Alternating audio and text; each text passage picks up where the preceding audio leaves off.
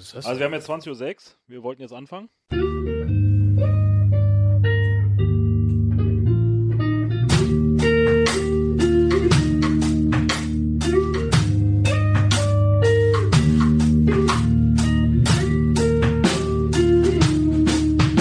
Hör die Ringe.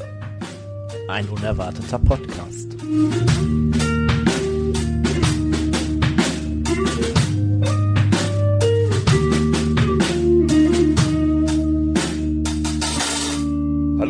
Herzlich willkommen zu einer neuen Folge von Hör die Ringe, ein unerwarteter Podcast. Heute mit einer Sonderfolge zu einer ganz bestimmten äh, Person, aber zuallererst sagen wir euch kurz, wer denn bei dieser Folge dabei ist. Das bin einmal ich, der Nils, der diese Folge wieder mal moderiert. Dann haben wir den lieben Tim. Äh, Tim, gibt es Folgen ohne dich? Sehr wenige, ne? Eine Folge, wo ich irgendwann früher gehe. Wo ich den Steffen mit den Leuten vom Ringcast und noch wer? Und der Tanja alleine gelassen habe. Okay, also Tim Urgestein des äh, Inventar, deutschen Ja. Inventar, Nicht wegzudenken aus, aus der gesamten Szene und Welt und allem. die Ringe äh, Podcastes. Äh, Steffen als unseren Bier- und Pfeifenbeauftragten. Für Pfeifen war ich bis jetzt noch nicht zuständig, aber ist Naja, okay. aber du hast es schon öfter äh, gemacht. Äh, Steffen, du auch wieder dabei. Ja, ich möchte nur sagen, die eine Folge musste ich nämlich danach auch noch schneiden. Das war ganz schrecklich. Ja. Und dann heute ein Special Gast. Ihr habt ihn, wenn ihr ältere Folgen kennt, äh, vor einem knappen Jahr, ich weiß gar nicht mehr, worüber wir da genau gesprochen haben, ähm, schon mal gehört. Weil ich mich ja an alles erinnern kann, weil ich ja bei einem dabei war, kann ich es dir sagen. Es war auf jeden Fall länger als ein Jahr her. Das war nämlich die Folge zum ersten Film. Die haben wir, glaub, das war, glaube ich, das ist bestimmt zwei Jahre her. Ja, dann äh, vor zwei Jahren. Ähm, ich bin, äh, hab ein gutes Zeitgefühl. Aber jetzt nun zu dem Gast. Äh, der liebe Rico ist da, unser äh, Designbeauftragter, von dem tatsächlich unser Logo stammt. Und äh, herzlich willkommen, schön, dass du da bist. Danke, ich freut mich mega, heute dabei zu sein. Sehr gut. Äh, genau, äh, der Rico hat uns äh, auch schon öfter Bier geschickt. Er hat uns so mehrere 3D-Drucke gemacht. Also die ähm, äh, Gollum ist von ihm, Gondor ist von ihm, ähm, äh, Gondor sag ich. Äh, Minas Tirith ähm, ist von ihm der, der 3D-Druck und ansonsten, wie gesagt, unser die äh, Logo und diverse weitere Logos, äh, das Weihnachtsmann-Logo, was wir jetzt demnächst wieder auspacken können tatsächlich, was du uns mal extra noch entworfen hast und das äh, Osterhasen-Logo. Ja, äh, schön, dass du da bist und ja, ihr kennt es, wir fangen wie immer mit äh, Genussmitteln an. Bier und äh, Tabak. Und äh, das äh, Bier, lieber Rico, wo wir gerade schon bei dir sind, das hast du heute mitgebracht aus deiner Wahlheimat. Was hast du uns denn da mitgebracht? Ja, also wir trinken heute das Einsiedler Landbier aus der Chemnitzer Brauerei. Also das Einsiedler ist die Brauerei. Ähm, es ist tatsächlich ein relativ äh, solides, würziges Bier einfach und ich dachte, es passt ganz gut zum heutigen Thema. Da kommen wir ja später nochmal dazu. Ähm, ja, Ja, ja.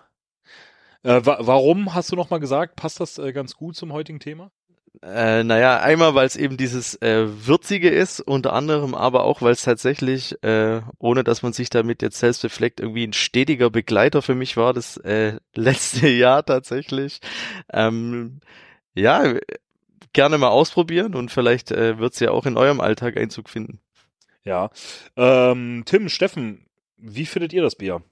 Ich habe gerade hinten drauf geguckt, da steht ja tatsächlich drauf, dass das nach getrocknetem Stroh schmecken soll. das habe ich jetzt nicht rausgeschmeckt, muss ich sagen. Aber ich finde es eigentlich ganz äh, Weiß es lecker. auch nicht. Ich denke mir dann immer so, wer probiert denn getrocknetes Stroh? Also, Ja, Ey, Also- da kenne ich eine sehr gute Brennerei, die können euch sagen, wie getrocknetes Stroh schmeckt. Die haben nämlich einen Schnaps, der so schmeckt. Aber ja, das ist der sogenannte Strohrum, glaube ich. Ne? Also, ähm, ich finde es eigentlich, also es schmeckt nicht so sehr fruchtig, süß oder so, sondern es ist eher so ein bisschen, ja, fast schon gerstig, weizig. Also jetzt nicht wie das Weizenbier, sondern wie der, der, der, das Korn. Ähm, aber so total gut zu süffeln, sehr ähm, geschmeidig eigentlich. Ich glaube, geschmeidig ist das Adjektiv, was ich hier gerne verwenden würde. Also ich muss sagen, es, es steht explizit aufs Logo das Würzige. Das würde ich unterstreichen, aber also es ist jetzt nicht derbst würzig wie diverse andere Biere, die wir auch sogar schon mal verköstigt haben.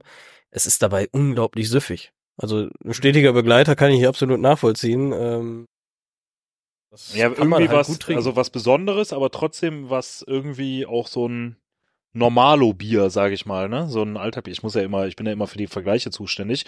Deshalb sage ich auch direkt, ist euch diese kurze gedrungene Flasche aufgefallen? Also zwar auch eine typische Flasche, aber es ist nicht eben die langgezogene. ich dachte, dass die, die im 0,5er Osten günstiger ist. Ich glaube, die Flasche hat für die Rolle auch extra 20 Kilo zugelegt. Also das ähm, bisschen klein und vorstellen. dickbauchig, ne? So, Guck mich jetzt doch nicht so an. ja. ähm, ansonsten finde ich, wir hatten, glaube ich, schon mal Bier von, von der Brauerei. Tim, du müsstest das wissen, als äh, Inventar des Podcastes. Da kann ich mich tatsächlich nicht dran erinnern, aber ich, es kann natürlich sein. Ich weiß, der, nee, der Rico hat, glaube ich, Nee, die, die wir damals, die ich euch geschickt habe, das war was anderes. Die sind aber tatsächlich relativ nah beieinander, die Ah, zwei Brauereien. ja. Also Sterntaler Brauerei oder sowas. Ja, das, ich ne? weiß genau. nicht mehr. Ja, Das das. Aber auch hier wieder die Brauerei auf dem Bild scheint ist so ein bisschen typisch, glaube ich. Also äh, ist tatsächlich, sieht auch noch genauso aus, ist ziemlich cool. Ich fahre ja da jeden Tag dran vorbei. Ähm, äh, ja, schönes Gebäude, also was so eine so sehr ist. alte traditionelle Brauerei. Ja, genau. Also- halt aus, ne? Es steht halt explizit nochmal unten, unter der Brauerei, wir sind stolz auf unser Handwerk. Also, ne, das muss man ja auch mal sagen. Ja. Kann man stolz drauf sein, wenn uns so lecker schmeckt. Ja, äh, guck mal, was hier auch noch steht. Ähm, genau das Richtige für den naturverbundenen Genießer. Ei. Auch das passt, Passt ja irgendwie äh, sehr gut. Aber jetzt äh, ein bisschen genug äh, Plot-Twist etc. Äh, wir haben auch einen Tabak, der auch zur heutigen passen soll. Steffen, den hast du ausgesucht. Den hatten wir definitiv schon mehr als einmal. Boah, ich würde ja sogar fast behaupten, den hatten wir in der allerersten Folge, aber ich glaube, da hatten wir eine Abwandlung davon, denn wir sind heute bei dem Auenland The Shire von Faun. Das kann ich tatsächlich auflösen. Wir hatten in der vierten Folge, in der Tom Bombardier Folge, haben wir die, die Version geraucht. Das ist hervorragend, dass du mir das sagen kannst. Ähm, Das ist jetzt eine ganz schlimme Rolle, in die ich mich hier gebracht habe. Ich muss das jetzt irgendwie immer machen. Ne? Ich bin dagegen. Wir brauchen dringend diese Liste. ja, ja, die, die, die Excel-Tabellen, die äh, existieren in meinem Hinterkopf. Das muss da reichen. Ähm, nee, auf jeden Fall, äh, ja, das ist der Auenland äh, The Shire.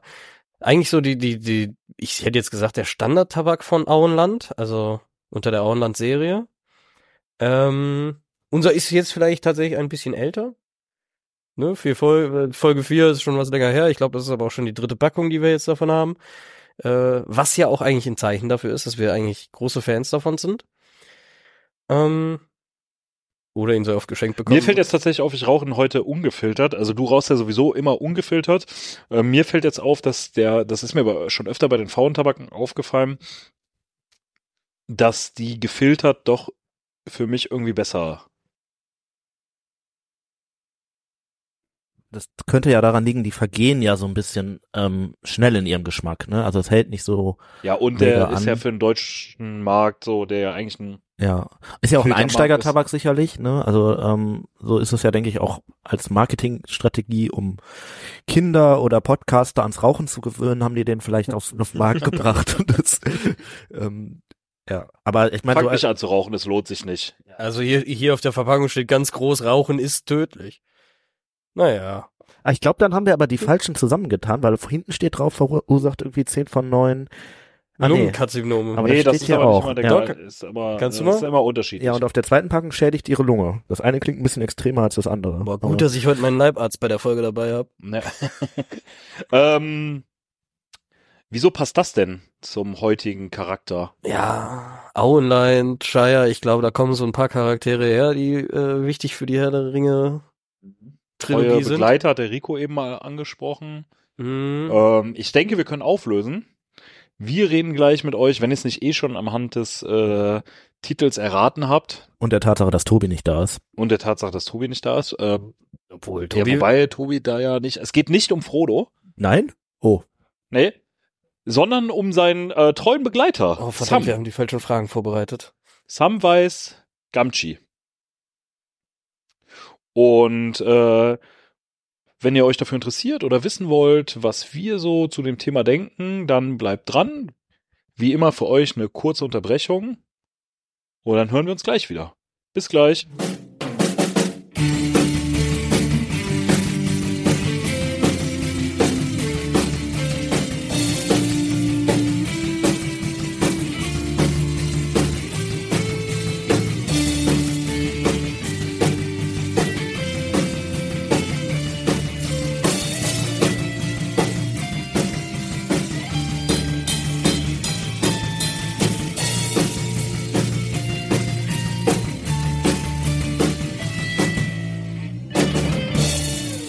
Der Held im Doppelpack. Hör die Ringe. Ruft zum Mitdiskutieren auf. Ihr habt Kommentare, Fragen, Anregungen? Dann nehmt Kontakt auf. Das geht erstens über Instagram unter Hör die Ringe, zweitens www.hördieringe.de als Kommentar unter der Folge, drittens per Mail an langgrundblatt@web.de. Da sind wir wieder zurück aus unserer kleinen Unterbrechung. Äh, wir hoffen, ihr habt es euch auch gemütlich gemacht, habt vielleicht äh, euch ein Einsiedel eingeschüttet oder ein Landbier, anderes äh, Landbier und eine Pfeife angemacht und seid nun bereit, unseren Stimmen zu lauschen. Ähm, ich habe ja schon gesagt, wir sprechen heute über Sam. Äh, Tim, ich starte einfach mal bei dir. Was sagst du? Kann man Sam überhaupt ohne Frodo besprechen? Ja, wir machen das jetzt einfach mal. Ich glaube, Frodo wird aber dennoch das eine oder andere Mal fallen. Ich glaube, komplett lässt er sich natürlich aus dieser, ja, für das ganze Werk schon fast stilbildenden Gemeinschaft mit Frodo nicht wirk- raus äh. Aber es ist natürlich auch wert, mal als Einzelperson betrachtet zu werden. Weißt du, das ist sonst immer so, Frodo wird eingeladen auf irgendein Fest oder irgendeine Hochzeit und so und alle sagen, ja, du Sam kannst du auch mitbringen. Und das ist natürlich auch für das Selbstwertgefühl des guten Also Kerl, ist ein bisschen Sam so unfair. Frodos plus eins, ja? Ja, so wird es ja manchmal wahrgenommen, oder? Also äh, stelle ich jetzt mal hier einfach als These in den Raum. Nee, hab ich ja gemacht. Ja, aber ich habe das übernommen und stell's auch in den Raum. Also die These ist jetzt zweimal im Raum. Okay. Also für mich ist Frodo eher das Plus eins, weil, also, die laden den Frodo nur ein, damit sie Sam dabei haben können, weil der ist lustig, der ist äh, ein fröhlicher Typ, den wollen sie haben und der Frodo ist, sitzt da in der Ecke und Weißt du, ja, äh, erstmal Rico, was sagst du? Na, ich finde hier auch die, die Gegenfrage cool. Also kann man Frodo prinzipiell auch ohne Sam besprechen? Finde ich nämlich eigentlich auch, Auch nicht. gut. Also das, Sogar fast die viel interessantere Frage, ne? Also, ja. Naja, schon, aber halt eher, dann wäre es eher wahrscheinlich eine Geschichte des Scheiterns, wobei es auch bei Sam wahrscheinlich eher eine Geschichte des Scheiterns oder des überhaupt nicht Auftauchens wäre. na, ich finde nur, dass es der, dem Charakter gerecht wird, muss man auch, In einer gewissen Symbiose leben sie irgendwie gefühlt, ne? genau. Äh, ich möchte noch bei Steffen sagen, ich könnte mir auch vorstellen, dass der, ein, der ist ein verdammt guter Koch. So, und alleine deshalb lädt man den wahrscheinlich schon gerne ein und hofft dann so, oh ja, hoffentlich bringt er auch was mit. Kaninchen-Ragout oder Tuften. Tuften oder Ach, Salat. Kaninchen wäre jetzt schon geil irgendwie so. Ja. Auf der Ähm, Straße lebt hier keins. Also wir versuchen es jetzt mal ohne Frodo. Natürlich muss man ab und zu auf ihn eingehen, da der so wie man das bei Frodo haben wir das ja auch getan. Wo kommt Sam denn überhaupt her? Da können wir jetzt wieder Bezug nehmen zu unserem Tabak. Ihr dürft frei raussprechen. Der Tabak heißt Shire, nur falls ihr es nicht vergessen haben solltet. Auenland, ne? Auenland. Äh, Auenland, Beutlin, also beziehungsweise nicht Beutlin, aber in der Nähe von Beutelsend. Sam ist der Sohn vom ähm, der ähm, von Hamfast Gamgee und er hat diesen alten Ohm, der quasi für ihn so eine ja, also der wirklich ein richtiger Vater für den ist, ne, so kann man es vielleicht sagen. Und die leben halt unterhalb des von Beutelsend als ja Bedienstete der Familie Beutlin und sind da halt deren Gärtner. Wie das so ein bisschen im Landadel ist, man hält sich halt gewisse Leute, die ähm, Sachen für einen machen und die machen halt den Garten. Also ein Mann des einfachen Ja, ein Volk ist. Aber es scheint nicht so richtig so, diese Hierarchien scheinen nicht so ausgeprägt zu sein unbedingt, ne? So.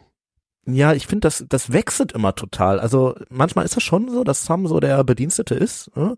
und dass auch so die anderen Hobbits, weil Mary und Pippin sind ja auch eher Adlige. So Pippin ist der Sohn vom Anführer vom Auenland und Mary ist der äh, Sohn vom Herrn von Bockland.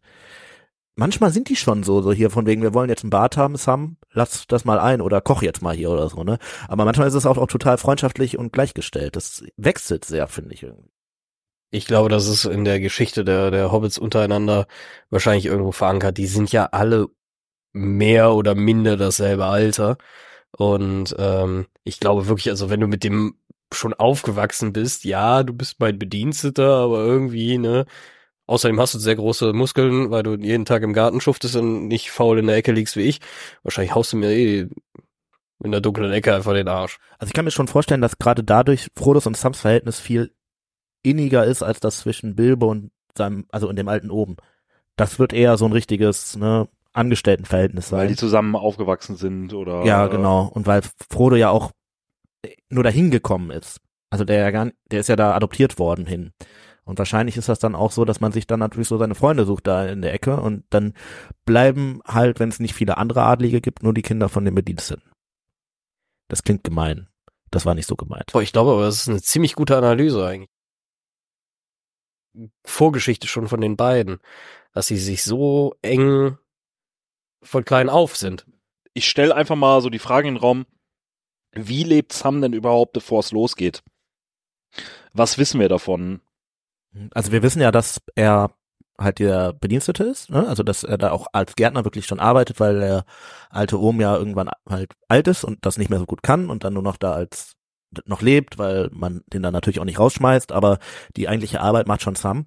Ähm, und ich denke schon, dass der so ein, ja, eine, zumindest mal eine 40-Stunden-Woche hat, wenn nicht mehr, und äh, da schon, dass sein Vollzeitjob ist, sich um den Garten zu kümmern. Ähm, natürlich gehen die ab und zu auch mal nach Feierabend irgendwie in, äh, einen grünen Drachen was trinken oder äh, machen sicherlich auch mal so ein paar äh, da geht er ja gerne hin, ne? Ausflüge, nennen wir es jetzt mal, ne? was bei Hobbits halt dann heißt, ich gehe mal vor die Tür, aber halt nicht weit weg. Ähm, ich glaube, ansonsten habe ich mir das immer so vorgestellt, dass das so ein total bodenständiger Mensch ist, der halt zu Hause bleibt, sicherlich auch keine große Bibliothek hat oder Junggeselle? so. Äh, ja, wir wissen, dass er Junggeselle ist vor der äh, Geschichte sozusagen verliebt. In er, schwar Rosi, er ne? schwärmt. Oder er schwärmt für Rosi, ne?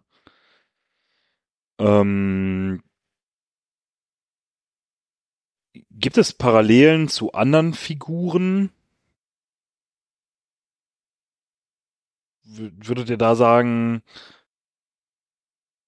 man kann Sam irgendwie da, äh, also gerade in seiner äh, in der Historie kann man ja schon sagen, die Hobbits sind eigentlich alle ähnlich auf, aufgewachsen, so.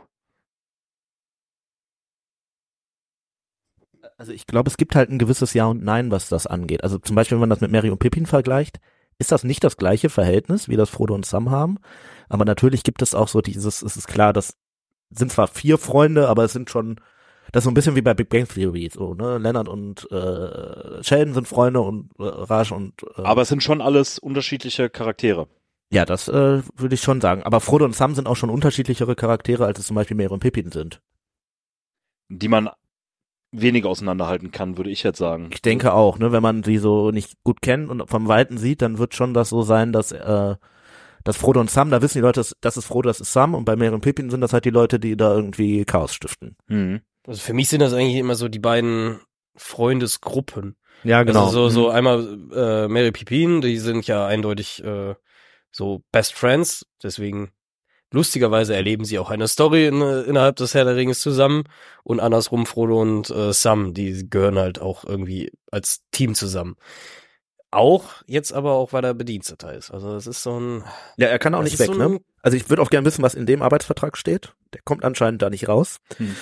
Aber ähm, ist schon so, dass das auch eine ganz klare, also bei denen gibt es eine klare Hierarchie. So, das kann man schon so sagen. Ne? Das ist bei mehreren. Naja, da gibt es ja ein Versprechen, so. womit wir darauf kommen könnten, ähm, wie ist er überhaupt in die Situation reingeraten? Und wir haben ja mal gesagt, wir ähm, Wir besprechen das alles so aus Filmsicht. Ich weiß nicht, Rico, ob du dich aus dem ersten Film daran erinn erinnerst du dich, äh, wie er da reingeraten ist in die äh, ganze Geschichte, also wie es überhaupt dazu gekommen ist, der äh, dass Sam quasi Teil des Abenteuers wurde?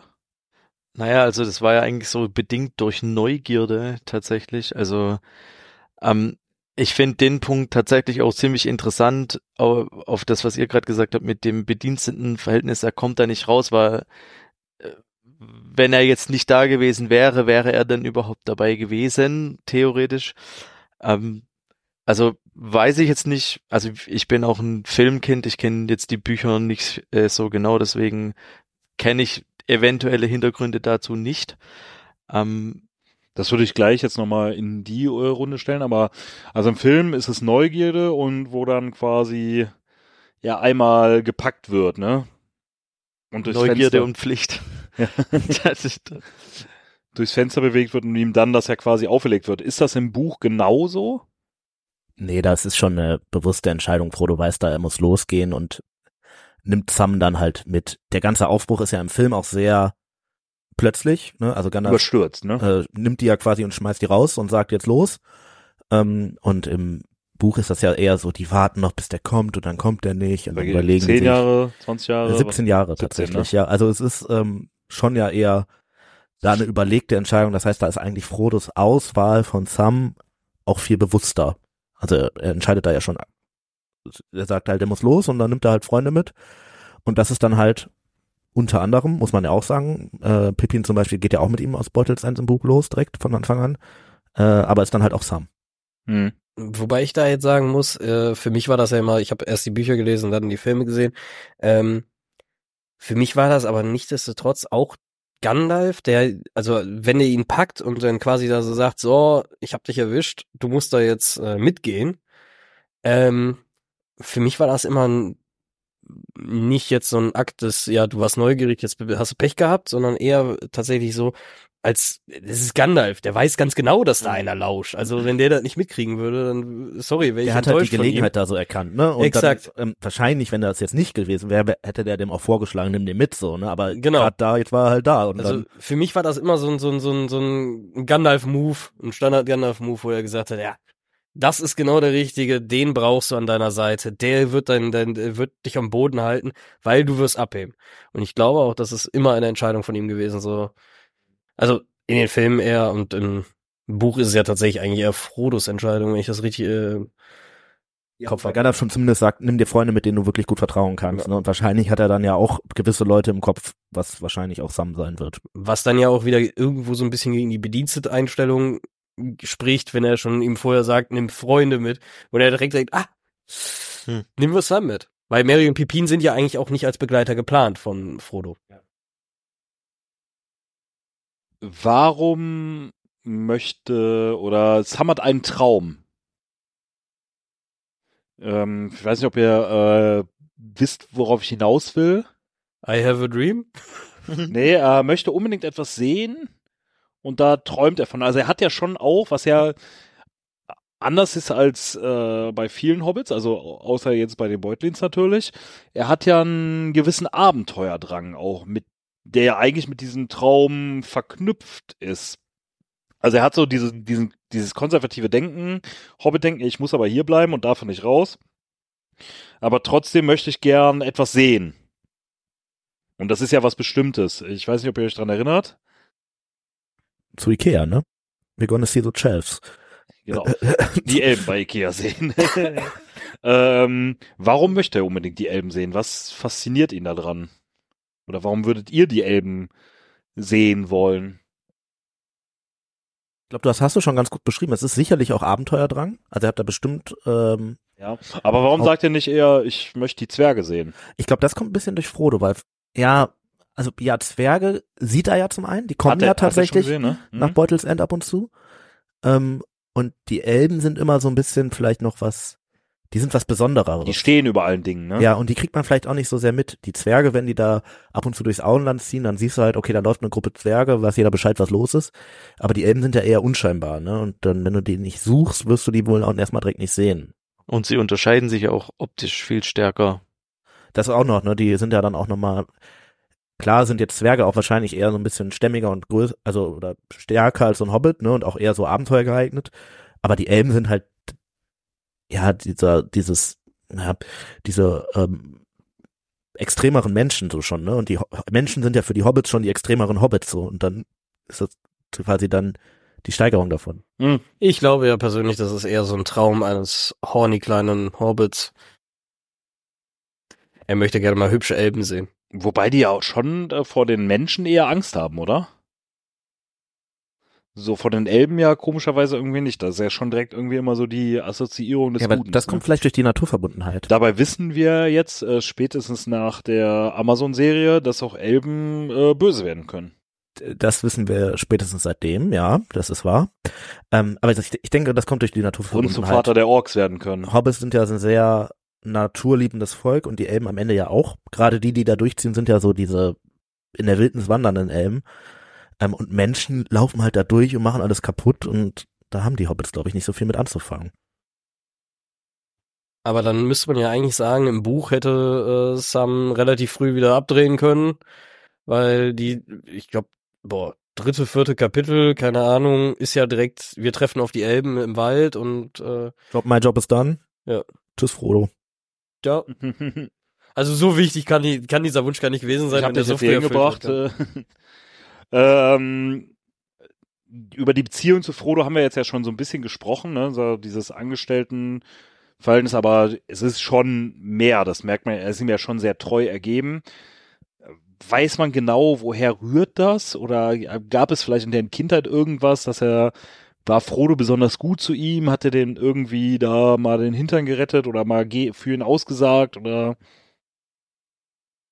woher kommt diese extremst also, weil Sam ist ja so, ansonsten jetzt niemand, der jetzt irgendwie vor irgendwem buckelt, macht er ja vor Frodo auch nicht, sondern, aber dass er sich da so auch so aufopfert. Ich würde ja persönlich vielleicht auch mal die These des äh, guten Samariters in den Raum stellen. Des Samaritas. ich, ja, aber es ist vielleicht so ein bisschen tatsächlich so diese Klassengesellschaft, die es dann im Auenland ja doch gibt irgendwie. Ne? Das ist halt so, dass du als Bediensteter dann deinen Job hast, den Höhergestellten zu dienen. Und es ist vielleicht auch tatsächlich einfach, wenn man sich so la- jahrelang kennt, entwickelt sich halt, also entwickelt man ja halt so freundschaftliche Gefühle füreinander meistens. Und Oder ein Hass. grundlegender Persönlichkeitszug, den er mitbringt. Ja, auf jeden Fall, Ja. ne? Also er bringt das auch auf jeden Fall das von sich aus rein, ne? Wenn jetzt Saruman mit Frodo aufgewachsen wäre, wäre es vielleicht anders gelaufen, so. Ne? Also ich, ich fand vorhin äh, Tims Einwand eigentlich ziemlich gut, von wegen, ähm, ne, Frodo kommt neu quasi in diese Familie rein. Er kommt ja auch von woanders aus dem Auenland, ähm, wird adoptiert von Bilbo. Und ähm, ich glaube einfach, das hat eine Verbundenheit zu, zwischen den beiden geschaffen, ähm, die ihm, also diese Freundschaft halt so sichert. Und äh, ja. Sam ist dann noch sehr loyal allgemein als Charakter und deswegen wird er dann wahrscheinlich auch seine Freundschaft sehr stark, ähm, ja, würde ihn dazu treiben, ihn äh, Frodo so zu unterstützen. Wie ist dann Sams Reiseerfahrung mit Frodo? Er hätte ihm Was- Pfanne über den Kopf ziehen sollen, Alter. Ja? Einfach Ersatz, Erziehungsstelle. Erzie- äh, ja, heute schon. Ja, also ich würde schon fast sagen, halt, das ist ja traumatisierend. Naja, der kommt aus diesem friedlichen Auland äh, hinein in die äh, große weiße Welt. Äh, Wird erstmal von so gruseligen Kuttenträgern da verfolgt irgendwie, äh, flieht zu den Elben, denkt ja eigentlich auch, okay, dann haben wir das jetzt geschafft. Und als nächstes läuft er dann irgendwie so ein riesiges Zwergengrab und wird von so einem Feuerdämon angegriffen. Also ich glaube schon so, dass der da Dinge sieht, mit denen der nicht gerechnet hat. Sagen wir es mal ganz diplomatisch. Naja, gut, er, er lebt aber Höhen und Tiefen mit Frodo. Also aus seiner persönlichen Sicht ist es natürlich immer eine Höhe, ob er den, den, den Elbenzirkus oder wie man ihn nennen möchte, im Wald sieht. Danach äh, ähm, kommt er ja auch später nochmal zu Elrond. Also er hat immer diese, diese Höhen, dann wird er verfolgt, wieder Tiefe, wieder Höhe.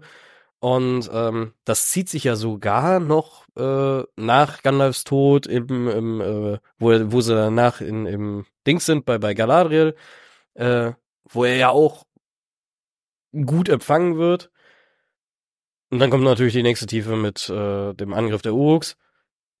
Also bis dahin ist das ja für ihn einfach immer nur so ein Auf und Ab, Auf und Ab. Also ich würde fast sagen, im, im, im Durchschnitt ist es eigentlich okay für ihn. Ist, ist, ja, es, es, es, klingt, es klingt bescheuert, aber es ist ja eigentlich okay. Beschreiben Sie Ihr Leben in drei Worten. Im Durchschnitt okay. Ja. Und ähm, also bis dahin, wo er ja die Entscheidung trifft, dass er selber nur mit Frodo jetzt unterwegs ist nach Mordor, war ja alles irgendwie gut und böse im Wechsel. Danach wird's halt scheiß. Und da hat er keine Möglichkeit mehr, weil da gibt's keinen Rückweg. Ja, ich glaube, er wächst auch da so rein, weil er halt gebraucht wird. Ne, das ist, ähm, es gibt ja niemand anderen mehr, der Frodo da helfen kann. Und dann ist das halt, ja, am Ende sein Job. So sieht er das zumindest auf jeden Fall. Und dann macht er den halt. Ne? Also wenn da jetzt noch ein Gandalf oder so rumgelaufen wäre, wäre er jetzt auch nicht böse gewesen, wenn der das macht. Aber ähm, das ist äh, auch so einer seiner grundlegenden Charakterzüge, dass er dann halt diesen Mut aus Loyalität entwickelt, so könnte man es vielleicht nennen, ne? oder aus Freundschaft. Ne?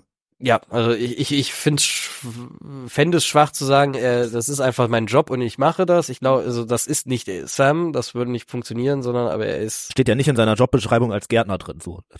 Da ähm, würde würd ich mal gerne noch eine kurze Zwischenfrage einstellen, die mir gerade mal so in den Sinn kommt. Warum Gärtner? Er könnte ja auch der Koch sein, die Reinigungskraft, der Weinlieferant, der was weiß ich, was gibt's denn sonst noch für der persönliche Butler? Aber er ist der Gärtner. Warum, warum, warum, was glaubt ihr, Gärtner? Was macht, äh, was hat Tolkien sich da vielleicht bei gedacht? Oder hat er sich da was gedacht? Oder hat er gedacht, ja, ich muss irgendeinen Job haben? Butler finde ich jetzt vielleicht zu bücklich oh, Koch, äh, dann wäre er zu ruppig und zu äh, abgefuckt. Äh, machen, nehmen wir doch mal den Gärtner. Der ist immer in der frischen Luft oder äh, ja. Ja, ich glaube, dass das Naturverbunden dabei ist, das ist schon auf jeden Fall ein Punkt. Und ein Gärtner ist natürlich ein Job, der nicht ganz so nah dran ist wie ein Butler zum Beispiel. Vielleicht ist das auch, dass sich dieses freundschaftliche Verhältnis entwickeln konnte, weil die halt, weil da auch Raum für ist. Und wenn das wirklich nur der Butler wäre, dann könnte ich mir vorstellen, dass da mehr ähm, noch mehr Herrscher- und Beherrscherverhältnis. Mhm. Na, ich finde auch, wenn man das in die, die Gesamtsituation einordnet, ist es ja auch trotzdem ein super verantwortungsvoller Job, weil er ja das Grundmaterial für alle diese anderen Berufe nennt, die ihr äh, liefert, die ihr jetzt genannt habt. Also, weil der Koch ist ja nichts wert ohne das Material, was der Gärtner mhm. in dem Fall liefert. Also das ist ja schon nicht so, dass die einfach jetzt einkaufen gehen können. Was ich noch, äh, der kümmert sich ja vorab schon um Lebewesen. Um Blumen und äh, hält die am Leben, zieht die auf, peppelt die auf und das finde ich jetzt äh, passt dann doch irgendwie vielleicht auch zu Frodo, der kleinen verirrten Blume. Ich glaube. Die aus Seite Feld da rausgeschickt wird. Ich glaube tatsächlich, dass Tolkien das sehr viel pragmatischer sieht. Im Zweifelsfall ist es immer der Gärtner. ne? Also das wissen wir alle. In jedem guten Krimi ist im Zweifelsfall der Gärtner der Mörder. Und ähm, andersrum hat er halt einfach den Gärtner genommen.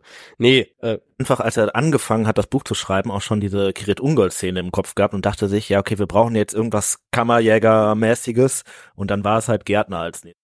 Oder nach Steffens Theorie, er hat einfach von vornherein eigentlich einen Mord geplant. Ja, oder es gibt einen Mord, der noch nicht so ähm, aufgedeckt wurde.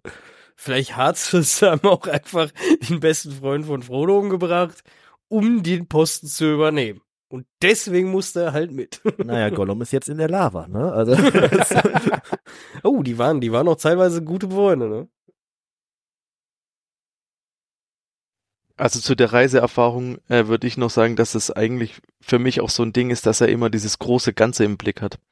Also was ihn, finde ich, von den meisten Gefährten tatsächlich doch unterscheidet. Also diese, dieses Ziel vor Augen, aber auch den, die Ist-Situation. Das unterscheidet ihn sehr, finde ich. Also und das sehr unegoistisch. Und im Zweifelsfall, der Typ weiß wenigstens, äh, unter welcher Pflanze Kartoffeln wachsen. Tuften sind wichtig. Oh gut, ja.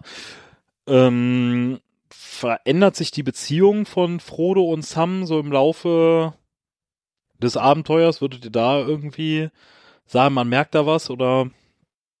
Ich würde sagen schon, also Natur gegeben, weil sich die ähm, Voraussetzungen, in denen die existieren, ja total ändern. Also vorher leben die halt im Auenland und dann laufen die halt nach Mordor. Beide, beide reifen natürlich auch. Genau, beide reifen sehr. Oder äh, verändern sich. Ich glaube, die Beziehung zerbricht auch ein, also nee, die Beziehung verändert sich, weil Frodo ja auch ein Stück weit zerbricht und Sam dann mehr Aspekte von dem, was Frodo ja eigentlich vorher in diese Beziehung eingebracht hat, dass er eher der, ich sag mal, Intellektuelle ist, der dann gegebenenfalls auch die ähm, die Entscheidung trifft, es geht weiter. Die Metaphern so. im Film raushauen kann und die.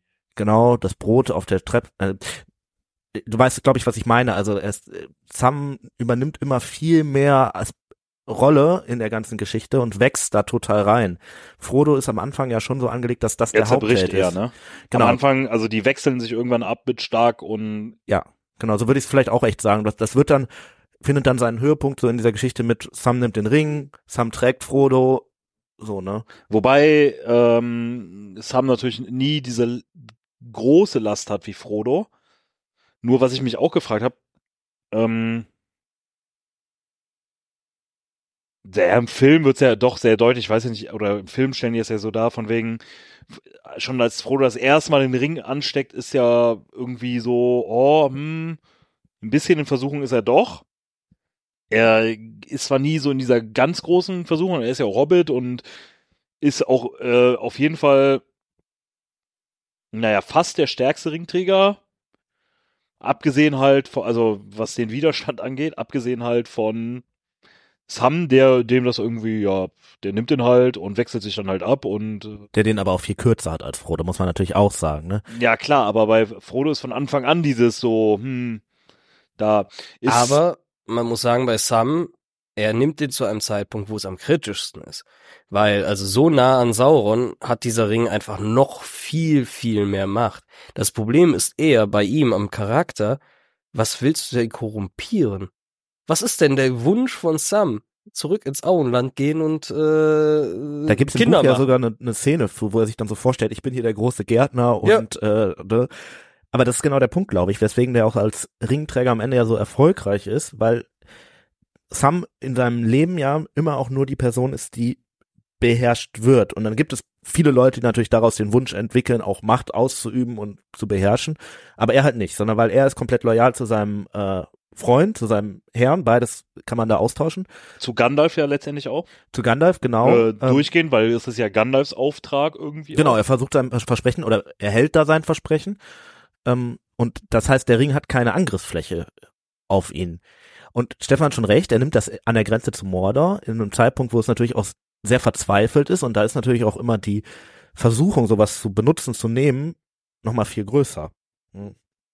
Sind das so, also das ist auf jeden Fall einer der Hero-Momente. Fällt euch dann noch irgendwie ein anderer Hero-Moment ein?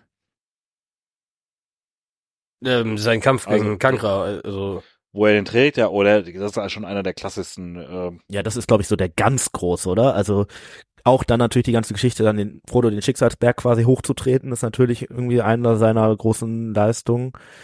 Ähm, wahrscheinlich auch die Geschichte am Mountain Hen, dass er sich durchsetzt und Frodo quasi nicht alleine gehen lässt. Ähm, und dann gibt's natürlich immer noch so ein paar kleinere. Zum Beispiel Moria ist, glaube ich, kein Zufall, dass er quasi einen Ork bekommt, den er erschlagen darf, so als, ne, auch er braucht eine gewisse Charakterentwicklung, dass er da so ein bisschen in diese Rolle rein wächst des Beschützers. Ähm, Also ich, ich, ich finde, es, es gibt halt diese Wende, spätestens zu dem Zeitpunkt, wo sie Moria betreten, äh, äh, Mordor betreten, wo Sam zum Helden wird und Frodo zur Belastung. Oder zu, zum, zum, zum, ja, Nebencharakter eigentlich erstmal für eine lange Zeit. Ähm, und, und da ist dann so sein, sein, ja, Glow-Up, können wir es nennen. Ähm, wo er dann wirklich sagt, ja, ich, also, ne, ich muss das jetzt vorantreiben. Jetzt bin ich, sind wir so weit gekommen. Wir müssen das pushen. Äh, Frodo ist nicht mehr zurechnungsfähig. Ich sag dem auch, wenn er, wenn er Scheiße labert. So, also, ne, all diese Punkte kommen ja genau dann. Bis dahin ist er wirklich eigentlich nur der Begleiter. Und dann ändert das sich halt wirklich schlagartig für auf beiden Seiten vom Begleiter zum zum äh, ja treibenden Element. Das sieht man ja auch daran, dass davor eigentlich immer Frodo die Person ist, die redet. Ja, also im El- Elrons Rat redet er mit Gandalf, Sam ist da und wird auch was gefragt, aber hauptredende Person ist Frodo, genauso wie es ja zum Beispiel bei Faramir auch ist. Faramir hat den Großteil seiner Interaktion mit Frodo und nicht mit Sam, weil das halt der die Person ist, die entscheidet, wo es hingeht. Und Sam geht halt mit. Und das ändert sich halt dann. Frodo ist der Ringträger.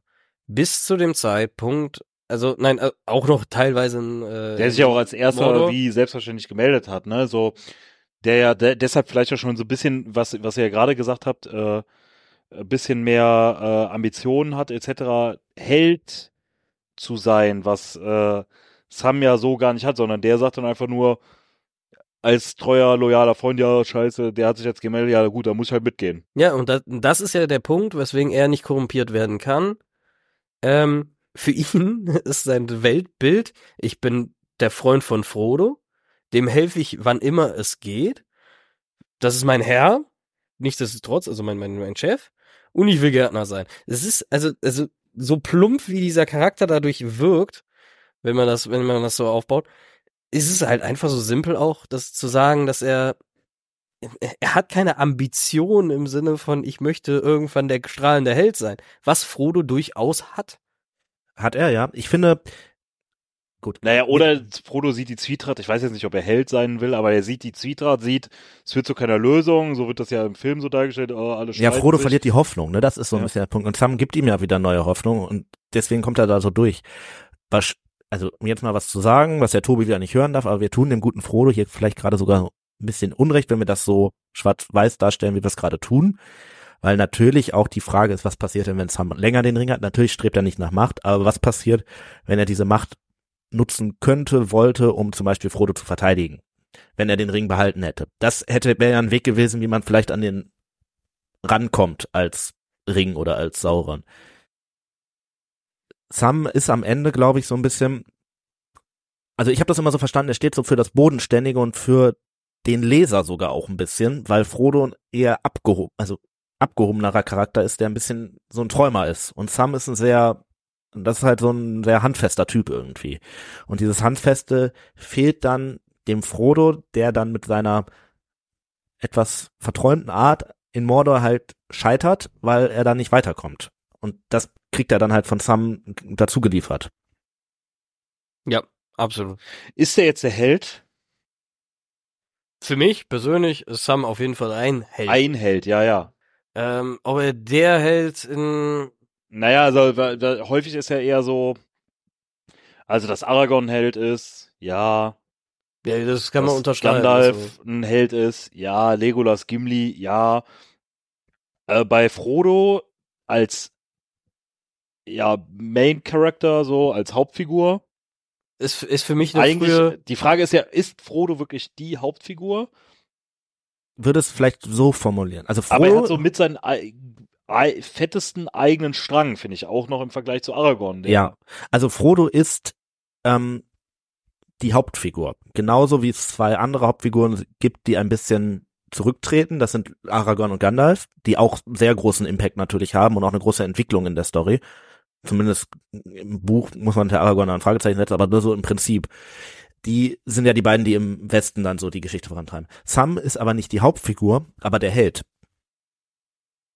Weil das schon die Person ist, die am meisten über sich hinauswächst. ja. Frodo- ist Frodo jetzt kein Held? Naja, Frodo ist eher das Opfer, würde ich sagen. Das meine ich nicht böse, aber Frodos gesamtes Leben geht an der ganzen Geschichte kaputt. Der ist danach durch. PTBS Er scheitert.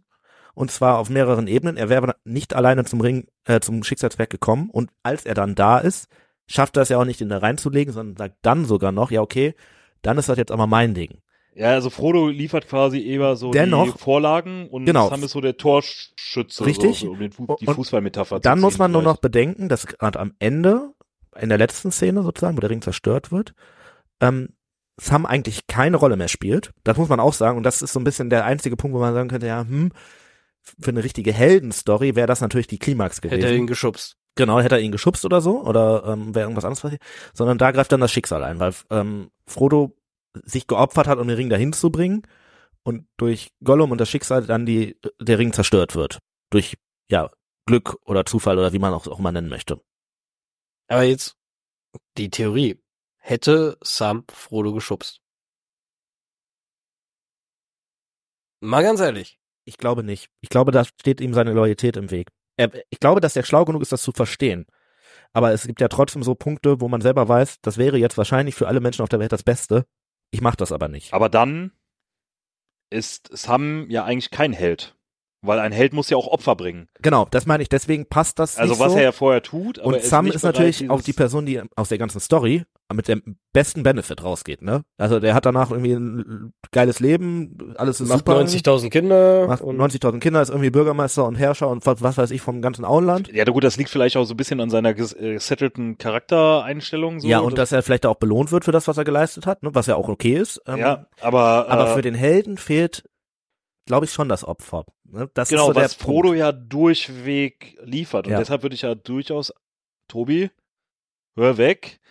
Aber ist auch Frodo durchaus. Also es sind beides halt Helden, die aber, wie ich ja eben schon gesagt habe, auch irgendwie in einer gewissen Symbiose irgendwie da. Ja, eigentlich musst du die halt als Team sehen, ne? Also es gibt, glaube ich, fast keine Szene, wo die, ähm, wo halt du nur einen von beiden So wie Legolas und Steffen, äh, Gimli. So wie Legolas und Steffli, ja. Der Steffli klingt falsch. Ganz ehrlich, wir, wir wissen es alle seit dem letzten Meme, das ich noch in unsere Gruppe geschickt habe. Als Gimli mit dem mit der Axt auf den Ring gehauen hat und der Ring zerstört wurde und der Abspann kam, seitdem wissen wir, dass Herr der Ringe da eigentlich endete. Wir wissen es, die Zwerge haben es geregelt. So machen Zwerge das halt. Alles andere ist Elbenlüge, ne? Das genau. Ist, ja. Als anderes Elbenpropaganda. So. Ähm, jetzt hast du gerade gesagt, er ist derjenige, der mit dem größten Benefit daraus geht, Tim. Wärt ihr gerne wie Sam? Auf gar keinen Fall. Oder hätt, hättet ihr gerne irgendwie das erlebt, was er erlebt hat, so? Also ich bin ja kein großer Freund von so körperlicher Arbeit. Ich glaube, Gärtner wäre, es es wäre nicht so mein Job. Die ganze Zeit bist du irgendwie draußen, Regen, Wind, was auch immer. Ähm, Regnet's im Auenland? ja, gute Frage. Ist schon eher gemäßigtes Klima, ne? Wobei trotzdem, ich glaube, Regen gibt's schon, würde ich sagen. Ich weiß gar nicht, ob irgendwo mal beschrieben wird. Im Film regnet, glaube ich, irgendwann mal im Auenland, oder? Die Pflanzen wachsen ja relativ gut. Irgendwie also. müssen die Pflanzen ja auch wachsen, das stimmt. Ja gut, vielleicht funktioniert das ja da anders. Ich meine, da ist Tabak auch nicht schädlich. Also ich muss aber sagen, dass ich d- charakterlich schon sagen muss, dass es doch schon erstrebenswert sein kann, so zu sein wie er, aber wenn man das Gesamtpaket ansieht, äh, diese Last dann auch äh, dazu zu bekommen von so einem Begleiter, weiß ich jetzt nicht, ob das wirklich erstrebenswert ist dann am Ende. Also die also ich finde, es ist einfach ein Charakter, wo man Respekt zollen muss. So Also der wir wissen alle, ich bin ja eigentlich ein Gimli. Ich würde lieber mit meinem besten Freund auf der Mauer stehen und versuchen, eine Wette machen, wer am meisten Orks geschlachtet. würdest ja das- aber nichts sehen. Das wäre mir egal. ja, aber wir, Ich also irgendeine Ich muss es ja nicht sehen, komm. Ich weiß, der Nils wird sauer, wenn wir die Ich würde den Pfandkisten Steffen aus werfen, der aber ich Kiste werde ich werde es nicht dem aber, äh, Elben sagen. Das ist wichtig. Äh, nee, aber also ähm, Sam ist ein unglaublich toller Charakter, auch toll geschrieben, aber nee. Nee, ich möchte nicht wie Sam sein. Ähm, wo du es gerade sagst, ich glaube, es ist auch einer der am genauesten beschriebenen Charaktere, ne? Der, so durch sein Handeln und auch wie er so äh, wirkt. Vor allem bei neuen Kindern, da auch steige die ich komplett Geschichte, aus. äh, Ja. auch die Geschichte danach, ja, mehr oder weniger. Ja, genau. Und er ist so, ähm, also es ist, glaube ich, schon wahrscheinlich der Charakter, um den Tolkien sich am meisten Gedanken gemacht hat, auf jeden Fall. Das kann man schon so sagen. Also für mich persönlich ist Sam Zumindest der Verlierer in der. Geschichte.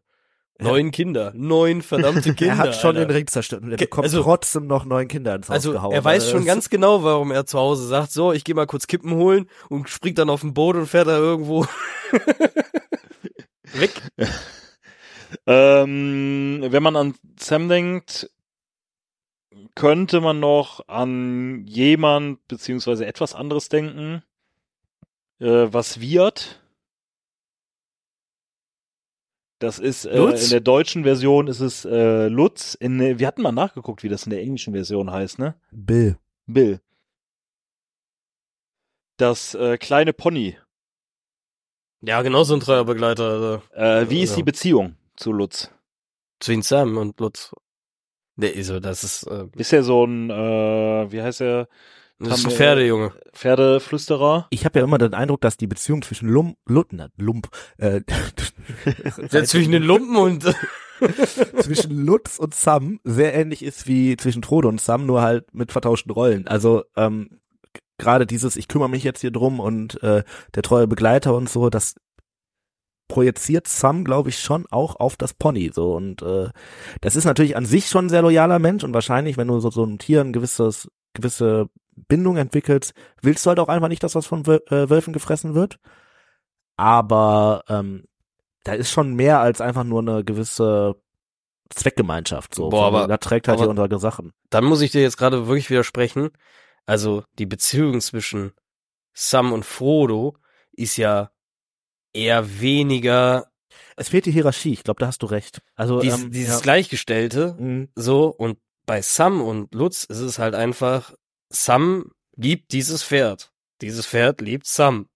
Also die beiden sind sich ja wirklich, also sie sind sich auch sehr ähnlich. Ja, Das muss man die, ehrlich die, sagen. Die Hierarchie kommt eher dadurch, dass es halt ein Hobbit und ein Tier ist, so, ne? Aber es ist, du hast schon recht, vom Charakterzug scheinen die schon sehr ähnlich zu sein. Ja, aber, aber äh, ja, du sagst, das ist eine Hierarchie, aber ich finde, das kommt genau nicht raus. Also dieses, dieses Pferd und dieser, dieser Hobbit sind Ja, ich meine nur, so, dass zum Beispiel, also das Hobbit, das Pferd läuft dem Hobbit halt hinterher, egal wo der hinläuft, so. Das heißt, der Hobbit entscheidet schon, wo es hingeht, so.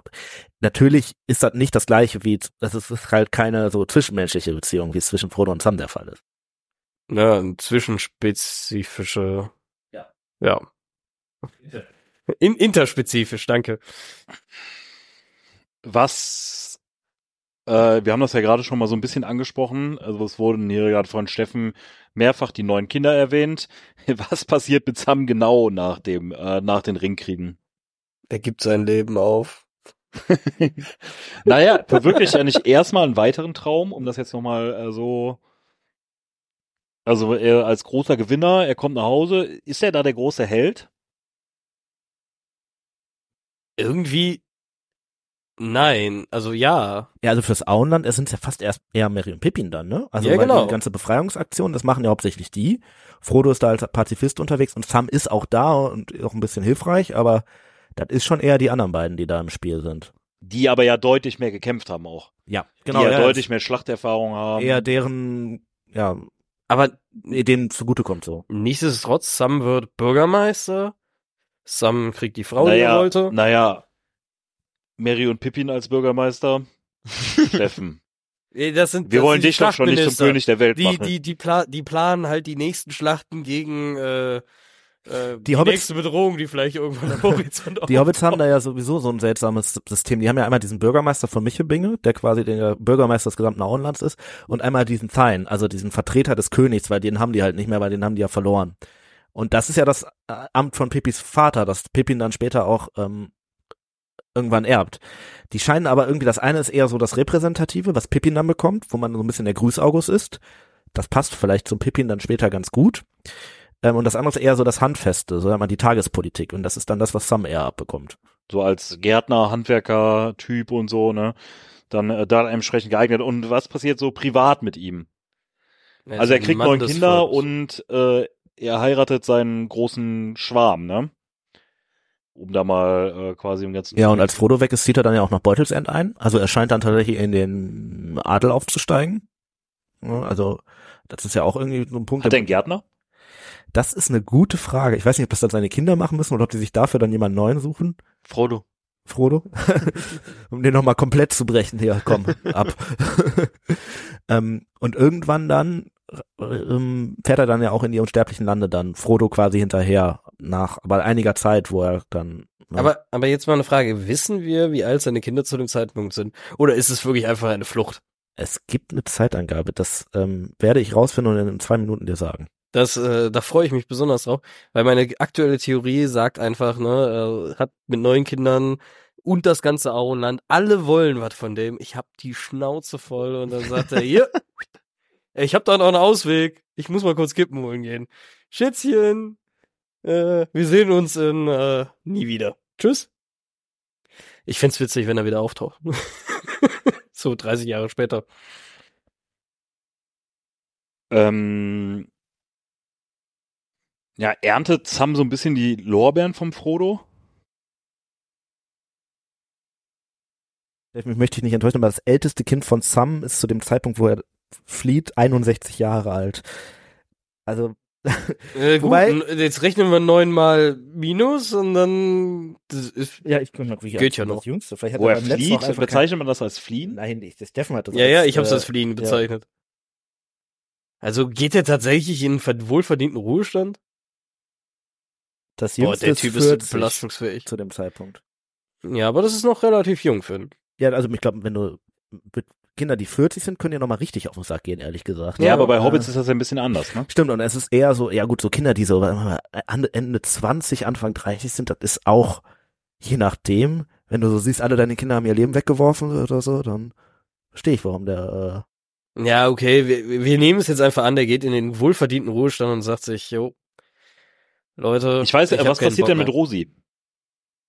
Äh, ich, die muss bei den Kindern bleiben. Eine muss bei den Kindern bleiben, ganz ehrlich. Also, das kann man ja jetzt so nicht stehen lassen. Nee, ich glaube, die stirbt sogar. Ich glaube, die stirbt sogar. Und deswegen geht er. Ja, das, So- ich meine auch, also was ich habe das so im Hinterkopf. Äh, Tim checkt das gerade als Fakten gegen. äh, Ähm, aber ich habe das irgendwie so im Hinterkopf. tatsächlich stirbt sie im gleichen Jahr. Ja, Ja, Ähm, also ja. Vorher oder nachher? ja, das finde ich jetzt auch raus. Also das ist am Mitjahrstag. Wahrscheinlich ist das ja einer der Gründe, könnte ich mir jetzt vorstellen, dass er sagt, alles klar, ich bin jetzt auch gebrochen. Nach dem Tod seiner Frau Rosi. Ja. Ja. ja, Das Also, habe ich auch so im Kopf. also Äh, erntet Sam Frodos Lorbeeren? So ein bisschen. Und war Frodo dann wirklich unrettbar verloren oder hat der Sam den nur aus, äh, aus dem Weg geschafft? Um quasi so, so keine da Konkurrenz. kommt der Backstepper. Nein, also, also Sam erntet die Lorbeeren, verdient und äh, nimmt sie, glaube ich, Frodo nicht weg, weil Frodo einfach nicht in der Lage ist, sie mehr anzunehmen. Frodo ist ein, ein einfach ein gebrochener Charakter. Er ist wirklich für die Geschichte gestorben. Er hat an ganz vielen Lorbeeren auch kein Interesse anscheinend. Ja, also Ja. ihm kann man eh nichts geben. Was will man ihm geben? Er könnte über, mit Gold Wird überhäuft der, werden, äh, er wäre reicher. Heilung? Wissen wir da irgendwas? In unsterblich Ja, mh, es geht besser. Ich glaube, ganz geheilt werden wird er auch nicht von seiner, ne, er, hat Aber- so eine posttraumatische Belastungsstörung da. Würdet ihr nicht sagen, dass Ja, haben die Elben da keine, Entschuldigung, Rico, aber haben die Elben da keine guten Psychiater und Ich glaube, die kennen das Naja, halt ich glaube, nicht Frodo so, geht ne? erstmal in die Gummizelle mit der der Masters überfordert? Also ich weiß nicht, wer da die Bedarfsplanung macht, aber so viele Psychotherapeuten wird es da nicht geben. äh. äh, Rico?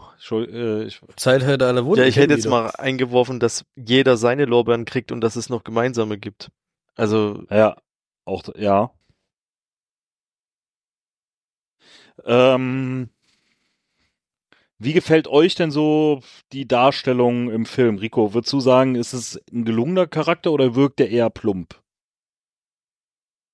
also persönlich finde ich ihn sehr gelungen. Ähm, zu dem Punkt muss, muss ich aus meiner Warte sagen, äh, also rein von der Darstellung, finde ich, wenn man den Vergleich zieht zu den anderen Hobbits, äh, ihn tatsächlich als sehr modisch, muss man also jetzt mal als steile These, äh, wenn, man da die Vergleiche zieht, äh, auch vom Stand her gesehen, Er ist auch so ein bisschen der modernste Hobbit, ne? Also und vielleicht macht es dann auch so einfach, das im Film so gut rüberzubringen, ne, ein paar Jahre später. Aber er ist schon so, ich glaube, die Person, mit der man sich auch als moderner Mensch viel besser identif- identifizieren kann, als mit so einem landadligen Frodo oder so einem Merry Pippin so. Das ist, glaube ich, viel alltagstauglicher, Sam. Also ich denke auch dadurch, dass er so gut beschrieben ist, ist er halt für den Betrachter sehr nahbar. Also ich wollte vorhin schon einwerfen, ob man nicht sogar Sam als menschlichsten Charakter sehen kann. Also im Vergleich, dass es ja wirklich Menschen dort in der Gefährtengruppe gibt. Dem menschlichsten zu unserem heutigen Pendant. Richtig. Ja, da richtig. mal eine Frage zu. Also du sagst, der mit der menschlichste, der Tim hat gerade eben gesagt, der mit am besten beschriebenste Charakter. Ähm, glaubt ihr, dass Sam Tolkiens Lieblingscharakter ist? Also dass er da so viel Zeit in den reingesteckt hat und äh, der hat ja, hat er schlechte Eigenschaften?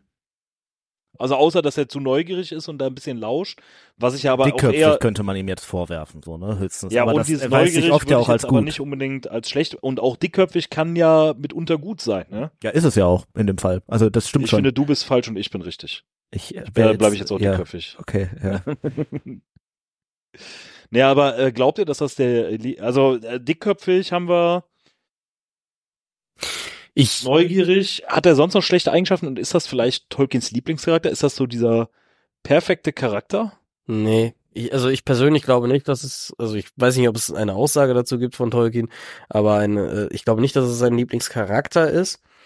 Ich glaube, Tolkien verarbeitet damit tatsächlich auch irgendwo was. Das, äh, dazu gibt's ja mehrere Theorien auch.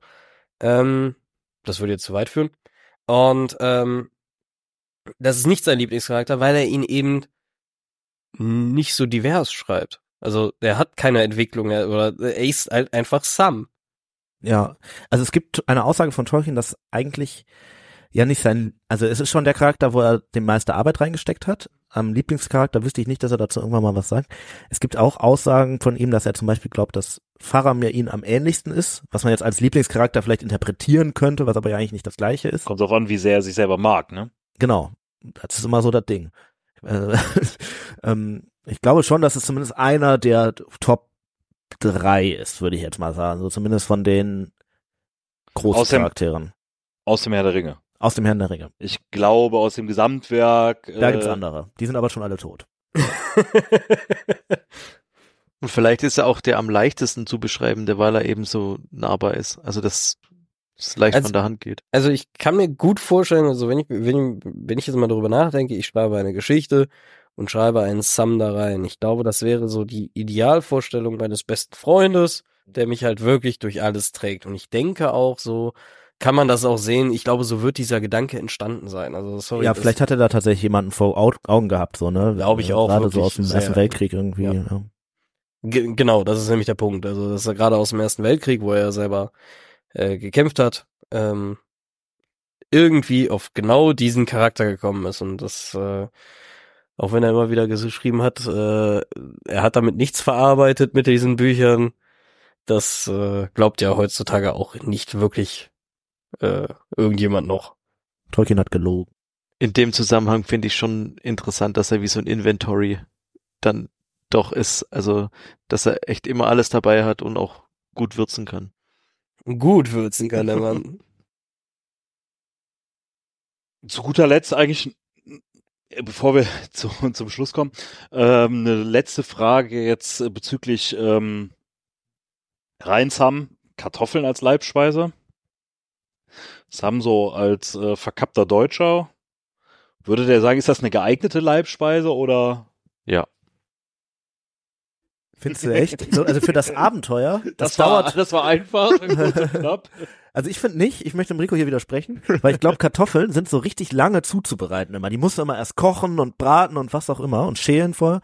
Und wenn du da irgendwo mit den Orks auf den Fersen sitzt, Kann man nicht die geschälte der Betro... Also, ich glaube, also, eigentlich wäre Nudeln mit Pesto äh, natürlich das viel bessere Gourmetgericht für die gewesen. ja, aber Wasser kochen immer und so. Ja, Also da sind Kartoffeln natürlich schon viel. Ja, okay, die kannst du natürlich auch einfach braten, ne? Das stimmt. Oder ins Feuer schmeißen oder Jetzt so. mal ganz ehrlich, was ist das Erdigste, was euch einfällt, wenn ich euch sage, was soll es heute zu essen geben? Ja, also zum Charakter passt das absolut. Kürbis. Ne? Äh, Ah, nee, Das finde ich, nö. also- Karotte. Karotte hätte ich vielleicht noch gekauft, aber also es ist einfach die Kartoffel. Der Typ ist eine Kartoffel. Punkt. Das ist ein Potato, das ist eine Kartoffel, das ist Ah, ein, jetzt geht das das, ist wieder ein- los. ja, der ist eine Kartoffel. Brotato, ja. Brotato das der ist ein Steffen Spiel, wieder- das ist ist, ein äh, äh, Computerspiel. Das ist der Steffen heute, ich habe beobachtet, äh, ja, falls es euch interessiert, ich habe heute Steffens Steam-Account beobachtet und äh, Steffen hat in diesem Spiel 155 Stunden verbracht, indem man eine Kartoffel spielt, die Aliens abschlachtet. Eine Potato. ähm, Ja, also ganz ehrlich, Kartoffelkernigste, was ich mir vorstellen kann, das ist einfach Sam. Unabhängig, ob das sein Lieblingsessen ist. Also zu verkappten Deutschen muss ich schon auch noch sagen, dafür wird dann doch das Brot, um das es doch viel geht in dem Film, über nicht wirklich ernst genommen. Naja gut, aber, aber du darfst nicht vergessen, Tolkien war kein Deutscher. das ist ja weißes Brot. Ja, ja, genau. Es geht, geht um erstens, es geht Ja, um weißes Tolkien Brot, das würden wir nicht, hier die auch nicht anfassen. Das ist richtig, ja. Ähm, ja, okay. Aber äh, also, ne? Aber ich er glaube, er hat halt einfach eine gute so- deutsche Kartoffel. Und ich glaube auch, Kartoffel ist jetzt auch nicht so typisch deutsch, das ist ja mehr so das Vorteil. Also das ist ja auch in anderen europäischen Ländern Ja, also äh, durchaus. Ja, da kommt ja auch eigentlich eher hier aus, ist das nicht auch Südamerika, ne? So, Ja, das Kartoffel, ja, kommt ja. ursprünglich. Also, Falls du die Geschichte dazu hören willst, äh, werde ich sie dir gleich gerne erzählen. Oh, das nehmen wir auch noch auf. Das wird dann eine Bonusfolge. Aber nur für unsere Patrons. Äh, nee, wie heißt es? Vom äh, König. Ich Steadies. glaube, es war Friedrich der Große tatsächlich, der die hier eingeführt hat. In Deutschland? Und Ja. äh, Kolumbus Da nach gab's Europa äh, generell, als Kind habe ich dazu zweimal, glaube ich, sogar die Sendung mit der, ich meine, es war die Sendung mit der Mausfolge. Ich musste ein ganzes Referat darüber halten. Die Bevölkerung hat sich auf jeden Fall vor der Kartoffel erst gefürchtet, weil sie dachten, die wäre giftig und dann hat er die bewachen lassen. Naja, wenn die Ja, dauernd weil- weil irgendwelche die doof- Aliens abschießt, dann Nein, will ich mich davor Weil die aufrichten. Bevölkerung Äh, damals doof war und immer die Blüten fressen wollte. sagen wir damals. Äh, Ja, heute sind sie äh, dümmer, nicht ab, aber er hat die bewachen lassen, damit dachten die, das wäre wertvoll und dann haben die Menschen das quasi geklaut und gesagt, oh, wenn das so wertvoll ist, dann müssen wir das ja quasi auch äh, essen. Aber nichtsdestotrotz, typisch deutsche Kartoffel ist auch international bekannt. Aber man muss ehrlich Typisch deutsche sagen, Kartoffel? Ja. War das nicht eher so das mit den Krauts? Genau. ja, ich- Crowds, ja, deswegen, also bei den Engländern wäre es eigentlich sinnvoller gewesen, auch ja eher nach dem Zweiten Weltkrieg als nach dem Ich Ersten. weiß auch wirklich nicht, ob Das das einen Deutschen im Kopf hat, als er Sam geschrieben hat. Ich, äh, wahrscheinlich nicht, Nee, würde ich jetzt mal ich nicht. behaupten. Aber nur so. Äh, ihr seht, Kurzer äh, unser geballtes äh, Geschichtshalbwissen ist auch viel besser als äh, viel besser als Vollwissen. Ja. ähm, Ich mache mir die Welt. Wie kommt die, hier wie auch ab und zu gefällt. mal äh, zu Trage. Ähm, aber zu guter Letzt, ein Zauber kommt nie zu spät, bevor wir zum Schluss kommen. Gandalf und Sam, wie ist da die Beziehung? Also, wie vorhin schon mal erwähnt, ähm, Gandalf hat den Pick gemacht. Er konnte sich von allen Hobbits aus dem Auenland jemanden aussuchen, der, der Frodo begleitet und hat gesagt, I take it Sam. Naja, aber die So. Hobbits sind jetzt nicht so Abenteuer geeignet. Ne? Ich glaube nicht, dass es da so viele andere. Äh, Nee, aber er konnte ja beim Sam jetzt auch nicht wissen, ob der Typ äh, ein Abenteuergeiler ist. Also er hat da ja Und schon jemanden genommen, der da, also klar wusste der wahrscheinlich so ein bisschen, wie der tickt, aber das ist ja von seinen Voraussetzungen her, ist es so ein Gärtner, ein total bodenständiger Typ. Das ist jetzt nicht die erste Person, die wahrscheinlich sagt, wenn, hey, Abenteuer, die, die Hand hebt und schreit, jetzt ich geh los. Also, Das hätte er wahrscheinlich auch nicht getan. ja, und. aber er nimmt ganz ihn, kurz. droht ihm und sagt ihm, Alter, Ja. du gehst jetzt. aber Moment, Gandalf hat schon immer ein Händchen dafür. Äh, also Leuten mit zu drohen, ja. Bilbo, Frodo, Leute zu missbrauchen. rauszupicken, also sich die richtigen Leute quasi rauszupicken oder halt eben Die richtigen Leute Leute in so richtig zu bedrohen. schubsen. Aber ja. bei all den Leuten, die Gandalf ausgewählt hat, die alle einen Schaden davon getragen hat, ist Sam der Einzige, der diesem Makel wirklich äh, nicht widerlegen ist. Also ähm, erlegen ist. Glaubt ihr manchmal eigentlich, äh, dass äh, Gandalf Schuldgefühle hat? Ich hoffe es manchmal. Sind wir mal ehrlich. Also Oder er hat fast alle so kaputt gespielt. Also klar, ne, der eine wird dann König, der nächste äh, äh, fährt in den Osten, der andere baut Kriegt Moria wieder auf und Mhm. äh, alles, alles schön und gut, aber Also ich was glaube, er er, denen dazu gemutet hat, ist halt nicht mal eben Ja, aber Ging es anders? weg. ging es anders? Nee. Er, er hat Wäre- die richtigen wäre Leute Saurons gesucht. Herrschaft besser gewesen oder schlimmer? Aber das rettet dich ja nicht vor Schuldgefühlen. Du kannst ja sagen, das war das Richtige, aber trotzdem Schuldgefühle wegen Sachen ha- haben, die passiert sind. also ich glaube, er hat, er hat keine Schuldgefühle, er ist sich dessen bewusst und am Ende grinst er aber. Nee. Nee, sehe ich nicht. Ich glaube, der hat wirklich diese Schuldgefühle, weil, und da kommen wir wieder zu Aber dem wahren. Helden, der etwas opfert. Er hat das Ja, alles stimme ich dir geopfert. Ja. Er hat das geopfert, dass er Ja, Leute, ja ein äh, gut, schönes Selbstopfer, ne? Mal seine Freunde zu. Ja. also er hat wirklich das Opfer gebracht, dass er am Ende der Arsch ist. Also ich würde auch lieber Also dich nicht, dass jemand da hingehen würde und sagt, ah, Gandalf, du bist ein Idiot, aber Mhm. Äh, aber Er Beziehung zu Sam doch sehr innig, ne? ja. Also ich Tatsächlich glaube, wissen wir aber gar nicht so viel darüber, ne? Also so, also die tauchen dann zwar immer zusammen auf, aber es ist eher Gandalf und Frodo. Und da, wo, wie du eben gesagt hast, Sam spielt zwar diese Nebenrolle, außer den Auftrag. Ich kann mir schon vorstellen, dass vielleicht auch Sam Gandalf so ein bisschen beobachtet mit diesen Augen von wegen, der bringt meinen Frodo jetzt hier wirklich in Gefahr, wegen der, was halt passiert, so. Also ich könnte mir vorstellen, dass Sam jetzt auch nicht ganz, also wenn Gandalf wieder um die Ecke kommt, dass er schon die Augen verdreht und denkt so, ach, nicht schon wieder irgendwie hier der, der will uns auf den nächsten Berg treffen. Goddammit. Nee, aber ich, also, ja, äh, man kann über Gandalf vieles sagen. Er mag der eigentliche Antagonist sein in dieser Reihe, aber Äh, nein. Ähm, mit Sam hat er auf jeden Fall den richtigen Pick getroffen und ähm, das muss man ihm lassen. Von mir aus, äh, es sei denn, ihr habt noch irgendwas, wäre ich soweit durch. Ich möchte mich allererster Stelle einmal bedanken. Es war schön, diese Folge wieder aufgenommen zu haben. Ähm, ich habe jetzt äh, hoffentlich wieder mehr Zeit und kann jetzt wieder öfter äh, Folgen moderieren. Rico, vielen Dank, dass du dabei warst. Ähm, ich weiß nicht, möchtest du noch irgendwas äh, abschließende Worte sagen zu unserem Podcast oder ähm, Du kannst für ein 3D-Druckerunternehmen deiner Wahl werben, wenn du es möchtest. Nein, ich bedanke mich ganz herzlich, dass ihr mich äh, dabei sein habt lassen und ich hoffe, äh, als kleiner Spoiler, die Biers, die mitgebracht wurden, der Rico hat noch mehr werden euch munden. Ja, äh, der Rico hat noch äh, drei weitere äh, mitgebracht. Das ist sehr gut, weil ähm, das wisst ihr noch nicht. Wir haben ja vor zwei Tagen schon eine Folge aufgenommen, wo jetzt Nils und Steffen nicht dabei waren. Das war die mit der Annika, die ein bisschen eskaliert ist und statt ungefähr eine Stunde, die wir aufgenommen haben, haben wir jetzt vier Stunden produziert. Äh, Deswegen wir uns entschieden haben, das wieder in zwei Teile zu teilen und ähm, das heißt, wir müssen noch eine Verköstigung aufnehmen später. Äh, also nicht unbedingt heute, aber später, später. Ja, und dann ist es immer gut, wenn man weitere Getränke hat. Spoiler, dafür ist das perfekte Bier dabei, aber dazu Das werdet ihr dann sehen. später. Spoiler rückwirkend, das würde jetzt sehr absurd. Ihr habt nämlich die anderen Folgen schon gehört. Ja, genau, weil die kommt nämlich vorher raus. Äh, ja, aber gut, das wissen wir ja nicht. Ähm, ja, vielen Dank, Rico, dass du dabei warst. Hat sehr viel Spaß gemacht. Ähm, Steffen, schön auch, dass du dabei warst. Nein, das war sehr, es ist immer sehr äh, spannend, deine geballte äh, Fachexpertise. Ihr habt äh, auch so ein gewisses Frodo-Sam-Verhältnis, ne? aber auf eine andere Art und Weise. Ja, wir Ich bin leben mir ja nämlich auch, nicht äh, sicher, wer der destruktive auch, Teil äh, eurer in einer Beziehung ist. Symbiose, ne? Also, Na, ich finde, Steffen bräuchte jetzt einfach so einen Helm, um sich wirklich als Zwerg zu Ja. Also Eine eigentlich, also Steffen Von versucht einer auch ja, beides, mit einer. Axt zu zerteilen, aber es gelingt ihm nie. bei einer Symbiose ist es ja eigentlich auch so, dass ähm, beide Seiten davon profitieren. Äh, ja. Oh, doch, ja. Ja, dann eher Wie nennt man eine äh, Beziehung, ein, die äh, beiden Seiten ein schadet? parasitäres Ja, aber dann nutzt die eine Person die andere aus. Das ist ja auch nicht Ja, der ich Fall. wollte gerade Äh, sagen, ist Doppelparasit. das ist eine quasi eine, ja. Ja, äh, vielen Dank an euch, dass ihr reingehört habt. Wir entlassen euch jetzt in unseren Werbeblock und ich freue mich schon darauf, wenn wir uns wiederhören.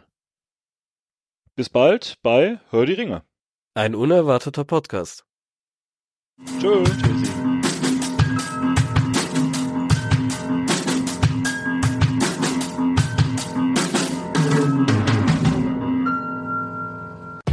Wie könnt ihr Hör die Ringe unterstützen?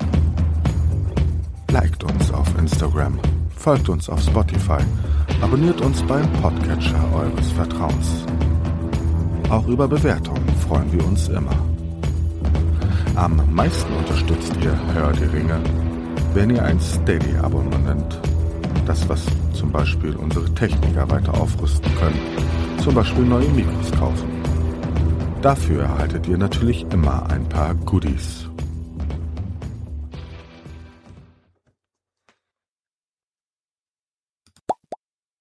Ja, diese, genau die, die, diese, diese, weil ich kenne das so, dass wenn man das macht, dass man dann einen Ast nimmt, der schon diese Biegung hat, was ja aber in, in, mit einem Loch nicht geht.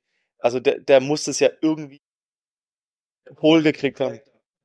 Na, ich, ich, ich glaube, der hat es entweder Äh, das liegt daran, dass der Ausgang, das ist ja eigentlich Mono. ein Zweikanal, genau, äh, mit doppelt Stereo.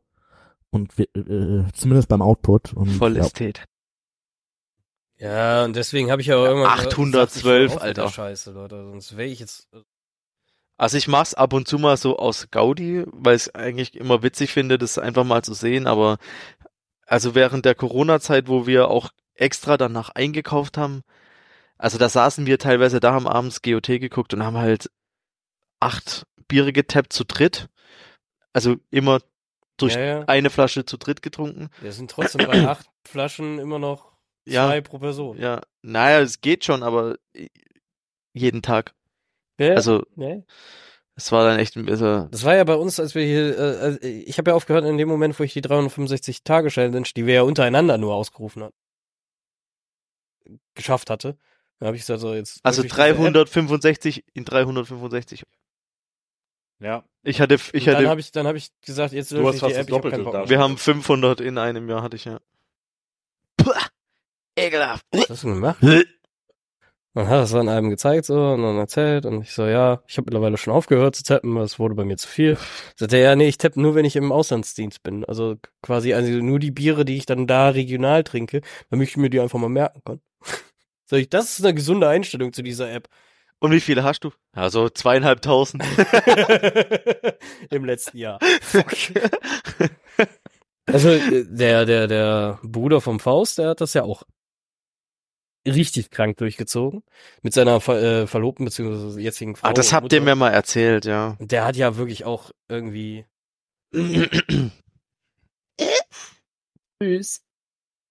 Ich glaube, wir sind fertig. Wow, das Yes. ist gut, mein Ah, Tee ist leer. Voll cool, dass ihr. Also, hervorragend. Mein, mein Bier auch. Müsste eigentlich seit zwei Stunden im Bett sein. Uhr und dann sind es so vier Stunden und denkt so, ah. Aber das ist so- Ich glaube, ich weiß nicht, wie es bei dir aussieht, aber bei mir ist es eher Ähm, Februar nächstes Jahr. Ja, gut. Sa- Sarah, Sarah und ich haben versucht, Sarah und ich haben versucht, letztens irgendwie einen Termin zum gemeinsamen Football schauen mit ein paar Freunden zu Oh. finden und da ist halt Äh. auch, ich weiß nicht, wo wir jetzt gelandet sind, ich glaube im 17.12. oder sowas in die Ecke. Aber es ist jetzt auch im Moment eine schlimme Zeit, was Termine angeht. Ja, November sowieso. äh, und Dezember ist katastrophal. Was. dabei ist und dass das vielleicht nicht jedermanns Sache ist. Da wir aber eh keine Ahnung haben, was denn jetzt möglicherweise jedermanns Sache ist, ähm, ist mir das egal persönlich völlig egal. Ist, ne? ja. Ähm, denn ich fand super interessant. Das ist der Hauptgrund, warum ich diesen Podcast hier mitmache. Ähm, und ich bin mir sicher, dass das auch ganz viele Leute einfach ultra interessant finden. Und wenn ihr mir natürlich noch die Tees schicken könntet, die ihr getrunken habt, weil das würden wir dann auch noch verlinken, dass die Ja. Leute, Ja, die sich, also das, das, das ja, so kann ich das nicht. Ähm, ah, aber wo ihr es gerade sagt, ähm, ah, mein PC macht hier irgendwie andere Sachen als was aber er es soll. geht. Wenn ich mich jetzt bewege, macht der nichts mehr. Ja. Das steht drauf, das Würzige, deswegen muss Nils das erstmal noch ein bisschen Richtig. den anderen Tisch.